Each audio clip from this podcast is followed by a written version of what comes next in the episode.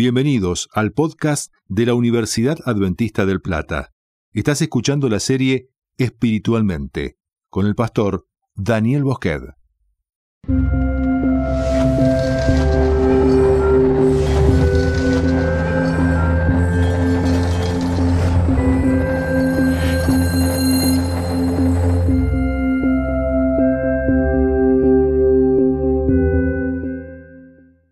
Muy bien, ¿qué dice la primera ley de la termodinámica? A ver, así para empezar. ¿eh? Primera ley de la termodinámica, si yo me acuerdo que decía algo así como que si no hace frío hace calor, o algo así, ¿no? No, la energía ni se crea ni se destruye, únicamente se transforma. Muchas gracias, lo vamos a usar esto después. La energía ni se crea ni se destruye, únicamente se transforma. ¿Esa ley es cierta? ¿Quién cree que es cierta? Muy bien, muy bien esa valentía, oye, sí. ¿Quién cree que no, que en realidad esto no es cierto? ¿O no siempre? O... Bueno, da igual, ¿eh? ¿Quién no cree nada?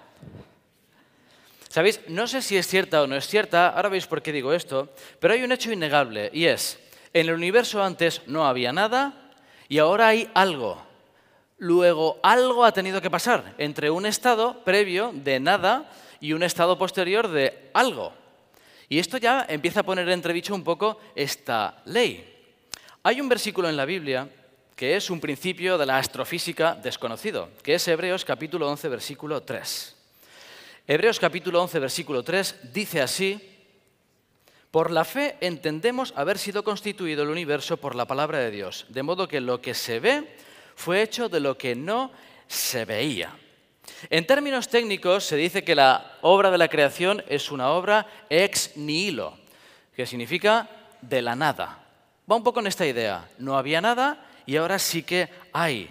¿Sabéis? Una cosa en términos bíblicos es construir, modelar, formar, armar, hacer galletitas, hacer un bizcocho, eh, un lego, montar una cabaña en el árbol, eh, construir un puente, edificar una torre. Todo esto son cosas, verbos que se aplican al ser humano. Tú y yo somos capaces de hacer pues, cosas con nuestras manos, con ingeniería, diseños, pero esto se llama hacer, construir, formar. Pero hay otro verbo en la Biblia que es el verbo crear. Y de hecho son términos diferentes.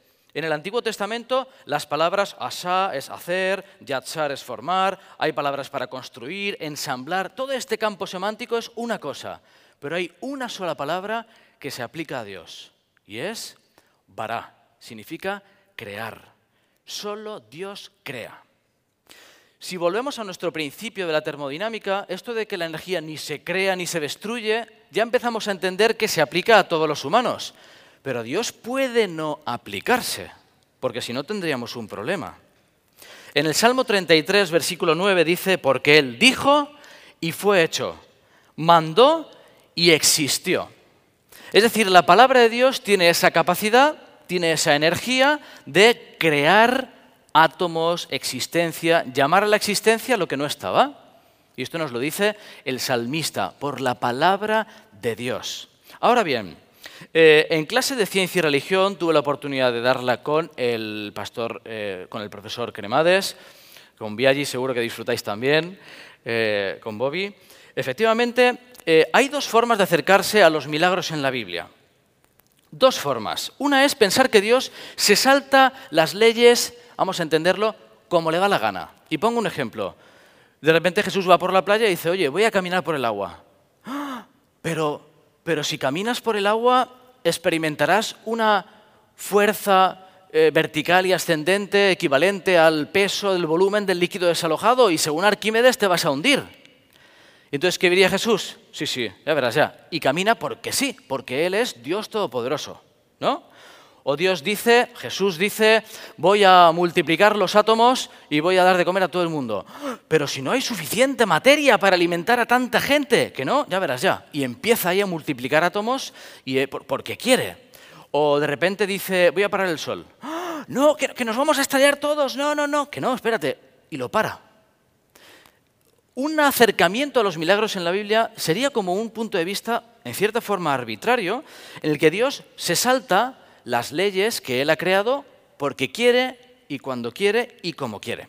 Otra forma, que puede ser parecido, pero es un acercamiento diferente, es que Dios usa las leyes del universo con el orden que Él las ha creado, pero con mecanismos desconocidos para nosotros. Por ejemplo, que Jesús dijese, voy a aumentar el electromagnetismo de mi cuerpo y voy a conseguir que la repulsión de partículas sea superior a la fuerza de hundimiento en el agua. Por lo tanto, camino sobre el agua. Imaginaos que hubiese una forma de controlar nuestro electromagnetismo que desconocemos y que de esa forma se pudiese caminar. ¿Entendéis la idea? No es que él se salta al principio de Arquímedes, sino que utiliza otras leyes o las mismas leyes de forma desconocida. Hay todo un mundo por descubrir de la física y no está tan claro como puede parecer. Tradicionalmente se creía en la física newtoniana y nos daba una descripción del universo, pues X, la que fuese. Llegó la teoría de la relatividad y lo que hizo fue describir un universo muy diferente. Y entonces aparecía la idea del tiempo como una eh, dimensión deformable, que el tiempo no es el mismo aquí que en la eh, última esquina de la Vía Láctea, que depende de la velocidad a la que se viaja. La paradoja de los gemelos nos dice que si alguien viaja cercano a la velocidad de la luz durante unos años, y aquí se queda su hermano gemelo, imaginaos, viaja cuatro años, vuelve cuatro años después, ¿cuánto tiempo ha pasado en la nave espacial? Ocho años. En cambio en la Tierra han pasado diez. Uy, esto está demostrado sobre el papel, incluso con relojes atómicos dando la vuelta al planeta a diferentes velocidades. El tiempo se deforma dependiendo de la velocidad. Todo esto no se sabía antes. Si alguien hubiese propuesto la paradoja de los gemelos hace unos años, lo hubiesen tachado de loco. Y sin embargo, es así. ¿Sabéis? La teoría de la relatividad funciona muy bien para cosas macroscópicas, pero no para los átomos. Para elementos microscópicos funciona subatómicos, funciona mejor la, mecánica cuántica. Y la mecánica cuántica dice cosas tan raras como que una partícula puede estar en dos lugares a la vez. Esto, según la teoría de la relatividad, no es posible. Según la mecánica cuántica, sí, y de hecho ocurre. Hay principios de indeterminación o incertidumbre de Heisenberg que dice que es imposible determinar la localización de una partícula. Bueno, son como paradigmas opuestos que explican cada uno una parte del universo, pero no hay una teoría unificadora. ¿Por qué os suelto todo este rollo? Porque hay elementos de nuestro universo que aún no conocemos. Hay aspectos de las leyes que aún no cuadran, que no todo se explica con lo que sabemos hoy en día. Si entendemos que Dios usa la segunda opción, es decir, Dios usa de una forma desconocida para nosotros leyes de la física, podemos entender lo que la ciencia ya intuye. La ciencia intuye que sería posible atravesar paredes, caminar sobre el agua, estar en dos sitios a la vez, viajar por el espacio a través de agujeros de gusano, que llaman, que serían como curvaturas espaciotemporales, que se pueden conectar dimensiones diferentes, y de hecho no tendríamos problema bíblicamente en creer algo así. Nosotros sabemos, por ejemplo, por el espíritu de profecía, pues que Jesús vendrá por Orión, a lo mejor hay ahí un agujero negro, una comunicación con otra dimensión, ¿entendéis? Todo esto son aspectos que esto no es ciencia ficción. Esta noción de los milagros en la Biblia no tiene que ver con el método histórico crítico, que dice que en realidad los milagros en la Biblia son causas naturales que Dios predijo, ¿eh? lo de las plagas y tal. No, no, yo no digo esto. Dios interviene milagrosamente en la historia de una forma que no comprendemos. Pero esa forma tiene sentido desde el punto de vista físico. Dios utiliza la física de una forma desconocida. ¿Por qué digo esto? Vamos a ir atando cabos. Fijaos, en la Biblia se nos presenta que Dios es la fuente de vida en nuestro universo. Solo Dios es la fuente de energía vital. En la Biblia se describe a Dios como luz. En 1 de Juan capítulo 1. Dios es luz, Dios es energía, Dios es la única fuente de vida. Esto lo vemos desde el principio en la formación del ser humano. Génesis capítulo 2, versículo 7 es el versículo fundacional antropológico de cómo se forma un ser humano. Y fijaos lo que dice. Jehová Dios formó al hombre del polvo de la tierra y sopló en su nariz aliento de vida. Nishmat Hajim. ¿eh? Y fue el hombre un ser viviente. Crea materia, diseña una estructura orgánica molecular, así lo hizo Dios, y luego le sopla algo que solo Él tiene. Y se convierte en un ser viviente. Ese pulso vital con el que Dios creó al ser humano, a Adán y a Eva, es el mismo que comparten todos los seres vivos. Es una chispa de la vida misteriosa para la ciencia. No sé si habéis tenido la oportunidad de ver a alguien morir. Es impresionante el ver a alguien que está vivo y un rato después no está vivo. Hay algo que no está. Y esto para la ciencia es misterioso, irreversible. No hay forma de darle la vuelta. Es una barrera infranqueable. Y sabéis, no solo para la ciencia. La frontera entre lo vivo y lo inerte es un misterio insalvable para el ser humano y para Satanás. Y os pongo un ejemplo que puede ser curioso. Cuando Moisés va a hablar con el faraón, eh, agarra su vara y la tira al suelo y ¿en qué se convierte? En una serpiente, ¿verdad? Muy bien. Y luego llegan los magos y tiran sus varas y ¿en qué se convierten? ¿En qué? Ahí está el truco. ¿En serpientes también? No. Patriarcas y profetas. Los magos no convirtieron sus varas en verdaderas serpientes. Ayudados por el gran engañador, produjeron esa apariencia mediante magia. Estaba más allá del poder de Satanás cambiar las varas en serpientes vivas. El príncipe del mal, aunque posee toda la sabiduría y el poder de un ángel caído, y atentos a la frase, no puede crear o dar vida. No puede. Esta prerrogativa pertenece únicamente a Dios. Satanás, que era el ser más poderoso en el universo después de Dios, no tiene capacidad de dar vida a nada. Imaginaos que ahora mismo un mosquito muere y es el mosquito favorito de Satanás. Y dice, ay, voy a intentar que vuelva la vida no podría. Imaginaos una célula de nuestro organismo que muere. Satanás intentando dar vida a la célula no puede. No debe ser fácil para él. ¿Por qué creéis que quería ser como Dios? Si hay algo que le diferencia sobre todo de Dios, es que Él no tiene vida en sí mismo ni la puede dar. A nadie. Prerrogativa únicamente de Dios. ¿Sabéis? La energía, la chispa de la vida divina, que da vida a todo lo que existe en el universo, que viene solo de Dios, es usada de una forma magistral por Jesús en los Evangelios y por Dios en toda la Biblia. Y vamos a ver algunos ejemplos que llaman la atención. Fijaos, en el, en el libro de Marcos, capítulo 5, encontramos el episodio en el que Jesús resucita a la hija de Jairo. Conocemos el episodio, ¿vale? Eh, de repente se le acercan y le dicen, oye, a Jairo, no molestes más al maestro porque tu hija ha muerto. Jesús lo rescata de esa situación, cree solamente, llega a su casa y echa a todo el mundo, solo deja a sus padres y a los tres discípulos más cercanos. ¿Y qué hace a continuación? Tomando la mano de la niña, dijo, Talita Cumí.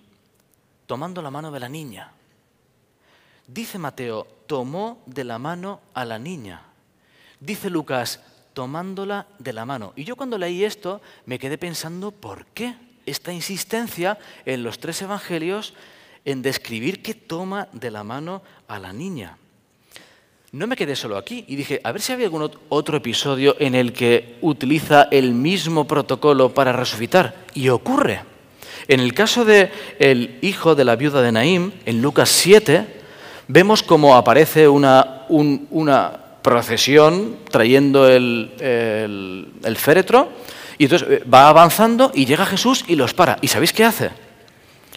Acercándose, tocó el féretro y digo, vaya, tocó el féretro y los que lo llevaban se detuvieron y dijo, joven, a ti te digo, levántate. ¿Qué misterio puede haber aquí encerrado? ¿Sabéis? Este episodio parece mostrar la fuerza sanadora de Jesús como si fuese un agente de energía portátil. No sé si alguna vez os habéis quedado con el coche o el carro eh, parado, no arranca, se queda sin batería, no llega a arrancar, ¿no? ¿Qué hace falta? Una batería externa. Y llega alguien y engancha las pinzas y el coche arranca. Y digo, se me hace muy similar a lo que puede estar tratando de escribirnos la Biblia. Un ser humano que ha perdido la energía, un ser humano que ha muerto, no tiene energía. Y de repente llega Jesús, entendedme, ¿eh? con sus pinzas celestiales y toma la mano de la niña. Dice las palabras, las palabras que dan vida, y la niña recupera la energía, esa chispa vital que nadie puede dar. ¿Sabéis? Eh, me parece que la ilustración se puede ejemplificar con lo que ocurre con Siri. A ver si nos sale bien, como esta mañana. Hay una aplicación del teléfono que cuando la descubrí dije, oye, esto encaja muy bien con la idea. Aquí tenemos wifi.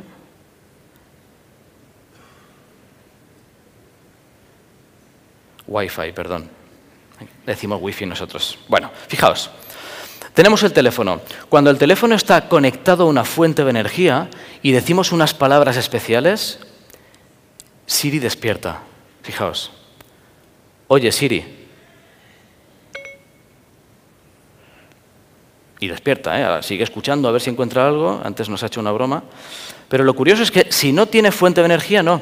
Oye, Siri. En cambio, si tiene conectada una fuente de energía, oye Siri, y despierta, ¿vale?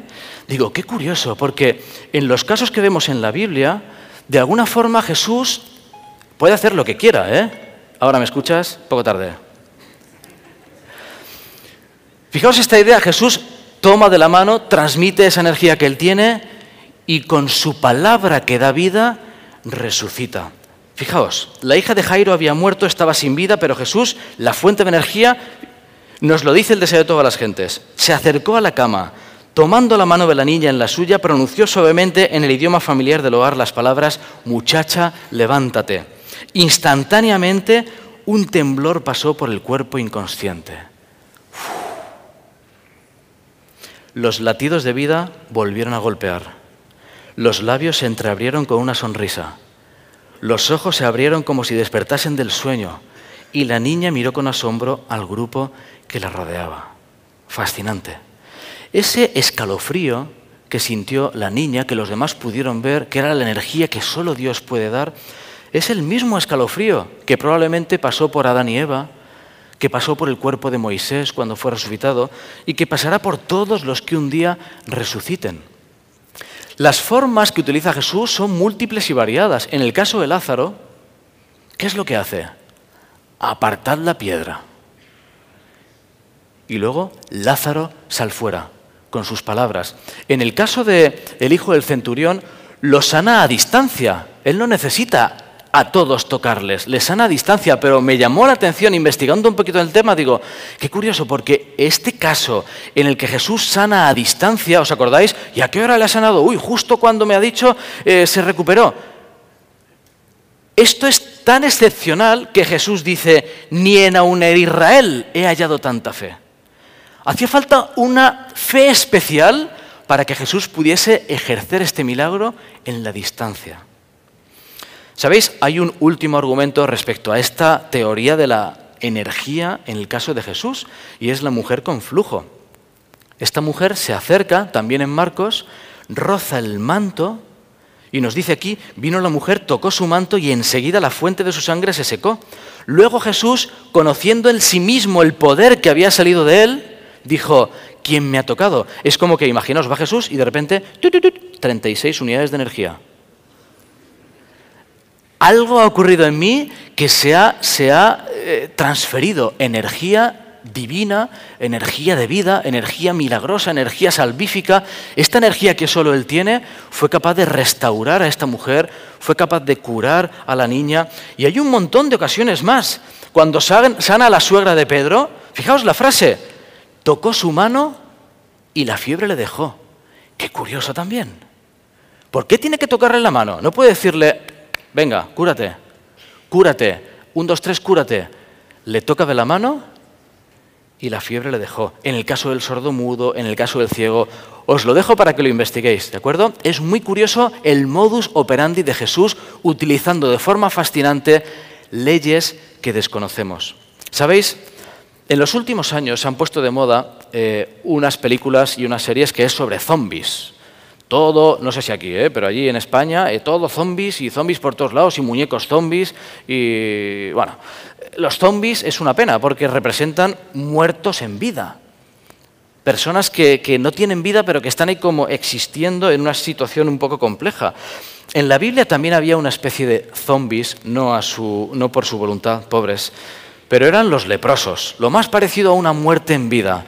Personas que socialmente estaban excluidos, no existían, no podían tocar a nadie, no podían relacionarse, estaban, estaban simplemente muertos. La carne iba muriendo, no sentían, no tenían rumbo. Una vez uno de estos leprosos vino a Jesús como última opción, la última oportunidad de volver a la vida, en todas las dimensiones de la vida. Y aquí vino un leproso y se postró ante él diciendo, Señor, si quieres, puedes limpiarme. Una vez más, Jesús extendió la mano y le tocó, diciendo, quiero ser limpio. Y al instante su lepra desapareció. Quedémonos con la idea de estos muertos en vida. Sabéis, me da la impresión de que en algunos de nosotros podemos estar viviendo vidas similares, muertos en vida. En el caso de los jóvenes se les nota, ¿sabéis en qué? En la mirada, en la mirada, en los ojos, ojos sin vida, mirada sin vida, sin chispa espiritual. ¿No te ha pasado alguna vez que vienes, estás vacío, te marchas vacío, nada tiene sentido, has creído que todo es mentira, nada te llena. Mírame y dime que es cierto, o dime que no es cierto. Insisto en la idea de la mirada. Cuando me voy cruzando con algunos de los jóvenes, ¿verdad? Se les nota una mirada sin vida, como que falta energía. ¿Sabéis? Hay una buena noticia y es que hoy, más allá de las bonitas palabras, Dios tiene la misma capacidad de transferir vida, de dar vida. Con su toque y su palabra sigue restaurando vidas en todas sus dimensiones. Y de además sabemos que es una realidad físico-astronómica. Todo lo que he dicho en esta tarde tiene que ver con el siguiente pensamiento. Jesús sigue extendiendo su mano para darnos vida. ¿Sabéis? Hay otra ilustración que me gusta hacer con esta lamparita. Y es la siguiente. Jesús toca y enciende nuestra vida. Simplemente con rozar, Daniel, aquí estoy. Y nos da vida, nos da energía. Pero no solo eso, ¿sabéis? Eh, Jesús nos da vida y nos ha encargado la labor de transmitir la vida a los demás. Voy a pedir un voluntario que pueda salir... A ver, tú, sí, tú, tú, tú, tú, tú, sí, adelante. Ponte aquí. Fijaos qué curioso, ¿eh? Porque esto es una ilustración, pero puede representar lo que queremos decir. Jesús tiene la capacidad de tocarnos y darnos vida, y cuando se marcha, delega en nosotros la capacidad de transmitir la misma idea. Concéntrate, concéntrate y enciende esta lámpara tocándome. Toco, toco, toco. Tú ya te lo sabías. Muy bien, ¿eh? ¿Sabéis? La misma capacidad de transmitir energía. La palabra de Dios, y esto lo hemos dicho muchas veces, pero ¿y si esto fuese un protocolo preparado por Dios? ¿Y si cada vez que nosotros leemos la Biblia y leemos Jehová es mi pastor, nada me faltará? Estamos un poco como la ilustración de Siri, activando un protocolo de vida en nuestro interior y abriéndonos a una realidad que antes no estaba. ¿Y si cuando nosotros oramos diciendo, querido Padre que estás en los cielos, en ese mismo instante surgen las palabras que nos activan a una realidad universal que Dios quiere llenarnos de vida? ¿Y si nosotros somos responsables ante Dios de ir tocando con un abrazo a alguien, dándole un abrazo y diciéndole, ¿cómo estás? ¿Quieres que ore por ti? Eso puede activar un protocolo de vida en las personas que nos rodean. Y a mí me parece fascinante, ¿sabéis? Desde esa perspectiva físico-cuántica del universo, la expresión separados de mí, nada podéis hacer, adquiere una dimensión literal. Es que se convierte en algo literal. Solo Dios puede dar vida. Recordad esta idea. Satanás puede prometer muchas cosas, pero no es capaz de dar vida a ni un solo plan de tu existencia. Ni un mosquito, ni un protozoo. No tiene capacidad de dar vida. Solo Dios tiene capacidad de dar vida. ¿Y cómo, cómo traducimos esto a la realidad? De un miércoles por la tarde, de un lunes por la mañana. ¿Cómo? ¿En qué consiste la vida? Consiste en leer la palabra de Dios y que esa palabra devuelva vida a tus sueños, a tu noviazgo, a tu pareja, a tu proyecto de vida, ilusión, esperanza, es que es energía real. Termino ya. Ojalá podamos vivir siendo canales de esa energía que Dios ha delegado en nosotros. Si eres un buen conductor, el Señor podrá ir iluminando el mundo con tu energía. Y en segundo lugar, por lo que más quieras, abre la palabra de Dios cada día. Ábrela. Activa el protocolo que el protocolo active los sueños, active tu vida en todas sus dimensiones y puedas de verdad sentir el toque de la chispa divina de Dios. Prueba el experimento más importante de tu vida y comienza a vivir de verdad. Que Dios te bendiga.